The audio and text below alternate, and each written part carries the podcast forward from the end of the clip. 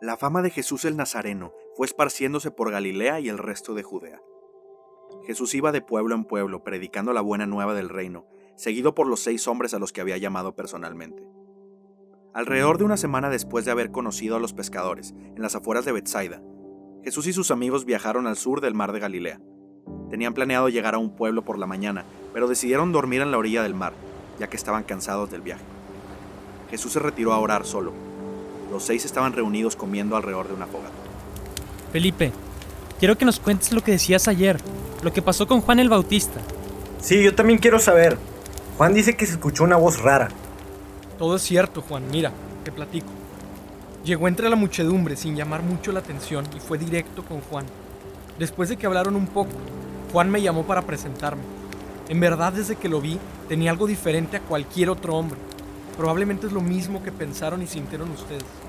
Después de unos momentos, Jesús le pidió a Juan que lo bautizara. Procedió como con cualquier otro bautizo, solo que esta vez se sentía un poco más especial. Se había reunido mucha gente. Cuando Jesús salió del agua, inmediatamente se abrieron las nubes sobre él y bajo una ave blanca y hermosa se escuchó una voz fuerte y rara. Venía del cielo. Lo que yo alcancé a escuchar fue, este es mi hijo muy amado, en quien tengo mis complacencias. Felipe fue interrumpido por un fuerte sonido. Un hombre se había tropezado con un tronco en la arena. Mientras todos volteaban a ver qué había pasado, Bartolomé corrió a ayudar al hombre. Lo tomó por debajo del hombro y cargándolo le ayudó a llegar hasta la fogata. Cuando llegaron, todos se pararon a ayudar al ver que el hombre tenía una herida que sangraba en sus costillas. Estoy bien, estoy bien. Solo compártanme algo de agua. Pedro tomó de su bolsa un contenedor y le compartió de su agua. Santiago se acercó y ayudó a sentarlo con una piedra. Lo miró a la cara y lo reconoció. ¿Simón? ¡Qué suertudo soy! Me vine a topar a Santiago, el hijo de Zebedeo. Juan se paró y se acercó para ver quién era el hombre. Al verlo, le preguntó a su hermano. Santiago, él es... Sí, es Simón el celote. El resto de los hombres se miraron entre ellos. Habían escuchado hablar de los celotes, un grupo de hombres que peleaban contra los soldados romanos, que querían rescatar a Israel de la opresión del César. El pueblo de Israel los veía más como revolucionarios caóticos que como héroes. No estaban bien organizados, tendían a causar más problemas de los que solucionaban. Santiago revisó su herida. Era una cortada horizontal entre sus costillas, no muy profunda.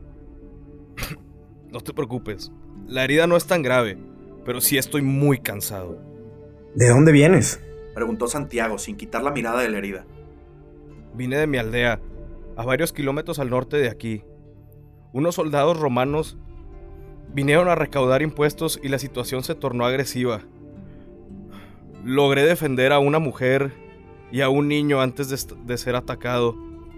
Eran demasiados, no tuve opción más que huir. Simón volteó a ver a Santiago, su viejo amigo. Habían pasado muchos años desde la última vez que se vieron. Santiago, ¿qué haces tan lejos de casa con estas personas? Santiago miró a la dirección a la que Jesús se había ido a orar y le contestó. Conocimos a un hombre, un maestro. Creemos que es el Hijo de Dios, el Mesías del que hablan las Escrituras. Hemos estado siguiéndolo y apoyándolo en su misión. Simón se quedó en silencio pensando en lo que había escuchado. Miró a su alrededor y preguntó. ¿Es uno de estos hombres? No, él se fue. Santiago se quedó a media oración, ya que vio la figura de Jesús acercándose detrás de Simón. El resto de los discípulos lo miraron pensando en cómo reaccionaría el maestro al ver a Simón. Jesús llegó y se agachó a un lado de Simón. Simón hizo un esfuerzo visible por pararse a saludar a Jesús, pero el maestro lo detuvo y le puso un trapo mojado sobre su herida. Maestro, mi amigo Santiago habla muy bien de ti. Mis compañeros me dicen que eres el enviado por Dios. Simón comenzó a sonreír y a hacer más ademanes hablando cada vez más alto y rápido. Si eso es cierto, entonces pronto nos liberarás. Con tu fuerza, maestro, podremos destruir a los romanos y liberar al pueblo. La expresión de Jesús se tornó agria. Todos notaron esto. Simón, el Hijo del Hombre no fue enviado a ganar en este mundo, sino a salvarlo. Simón, confundido, volteó a ver a Jesús. Abrió la boca para decir algo, pero habló primero el maestro. Los reinos de la tierra cambiarán de manos muchas veces, pero el reino de los cielos solo tiene un maestro y señor. A donde tú estás llamado es un lugar al que no puedes llegar con espada en mano. Veo el celo que le tienes a tu causa, pero permíteme enseñarte otro camino. Si tu meta es salvar al pueblo de Israel, sígueme. Jesús le tendió la mano para ayudarlo a pararse. Simón la tomó y se paró sin dificultad. Al tocar sus costillas el dolor había desaparecido y la herida también. Jesús lo miró con una suave sonrisa, y Simón agradecido lo abrazó. Después de esto, todos comieron hasta saciarse, y con risas y pláticas se fueron a dormir, mientras que Simón no dejaba de sorprenderse de todo lo que Jesús tenía que decir. Al amanecer, caminaron hasta el siguiente pueblo. Al entrar, recibieron varios saludos y mucha gente se acercó a conocer al maestro. Pero poco después se escucharon algunos gritos y expresiones de asco que provenían de la multitud. La gente comenzó a abrir paso a un hombre que tenía la cara cubierta de vendas sucias y con muchas manchas de sangre. Justo antes de que el hombre llegara frente a Jesús, un joven local se interpuso en su camino. Maestro, no te acerques, es peligroso. Pedro detuvo al joven y le dijo que observara. Jesús se acercó con el leproso hasta estar justo frente a él. Señor, si quieres, puedes limpiarme. Jesús se asombró por la fe que tenía el hombre. Sí quiero. Jesús puso sus manos en la cara del leproso, le quitó las vendas y poco a poco se notó cómo su cara regresaba a la normalidad. Las llagas y las verrugas desaparecían. Mientras tanto, el joven que estaba con Pedro se acercó y dijo, Eres tú, del que hablan por toda Galilea. Eres Jesús de Nazaret, el Mesías. El joven se acercó y se puso a sus pies. Mi nombre es Tomás. Por favor, déjame ir contigo. Jesús lo levantó y aceptó su petición. Tomás se unió a los otros siete y continuaron su camino. Mucha gente se le unía a Jesús en cada pueblo al que visitaba.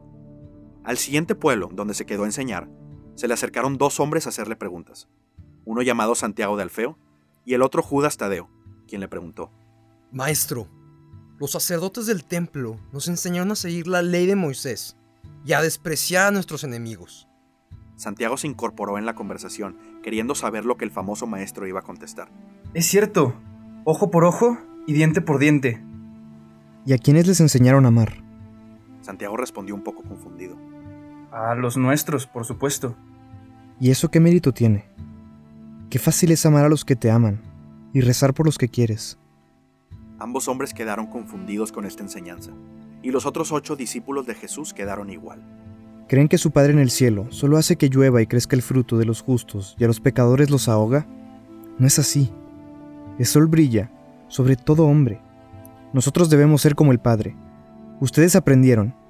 Amen a su prójimo y odien al enemigo. Pero yo les digo, amen a sus enemigos y recen por los que los persiguen, y serán perfectos, como su Padre en el cielo es perfecto. Los dos hombres quedaron impactados con las palabras del maestro. Iban en contra de todo lo que se les enseñó, pero no iba en contra de la ley y las escrituras, sino que les daba una nueva interpretación, un nuevo camino.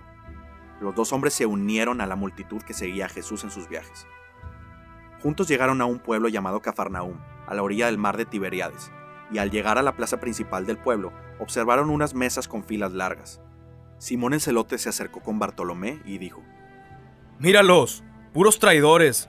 Es increíble cómo todos los recaudadores de los impuestos romanos son israelitas. Nuestros propios hermanos le dan nuestro dinero al César. Jesús se detuvo al ver un grupo de fariseos y escribas alrededor de una de las mesas. Los discípulos se detuvieron detrás de él. Uno de los fariseos gritaba para que todos los presentes lo escucharan mientras apuntaba a uno de los recaudadores. El gran imperio romano aplasta nuestros cuellos bajo estos impuestos y son sus manos israelitas las que lo cobran. Apártense de estos traidores.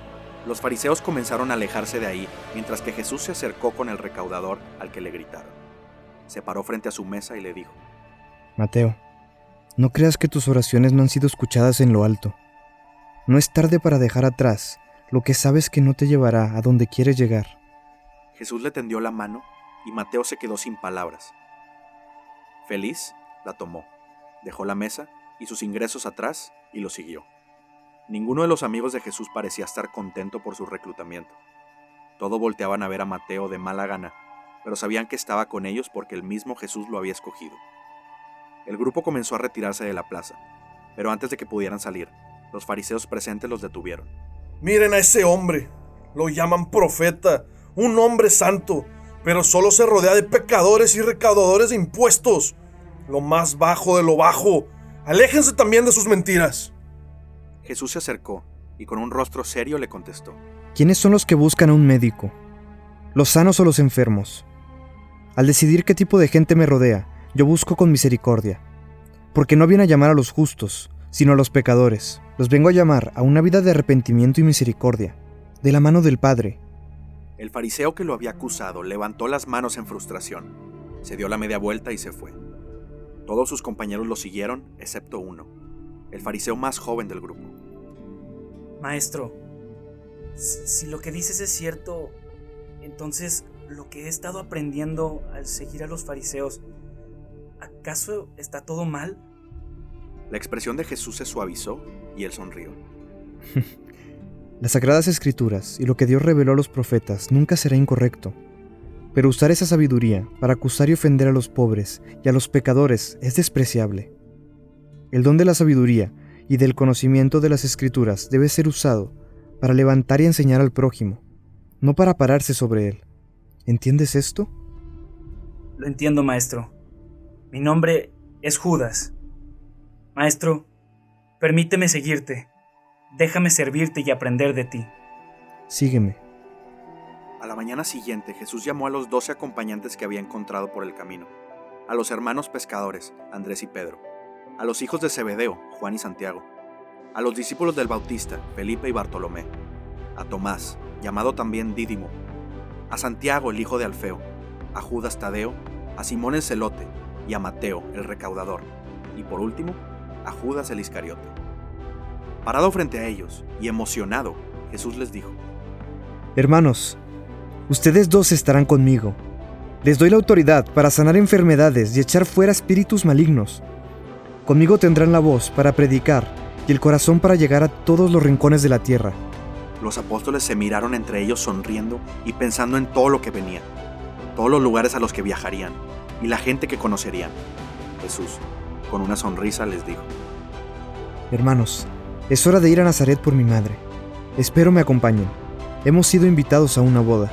Entre sonrisas y abrazos, Jesús y los dos emprendieron su camino de regreso a Nazaret.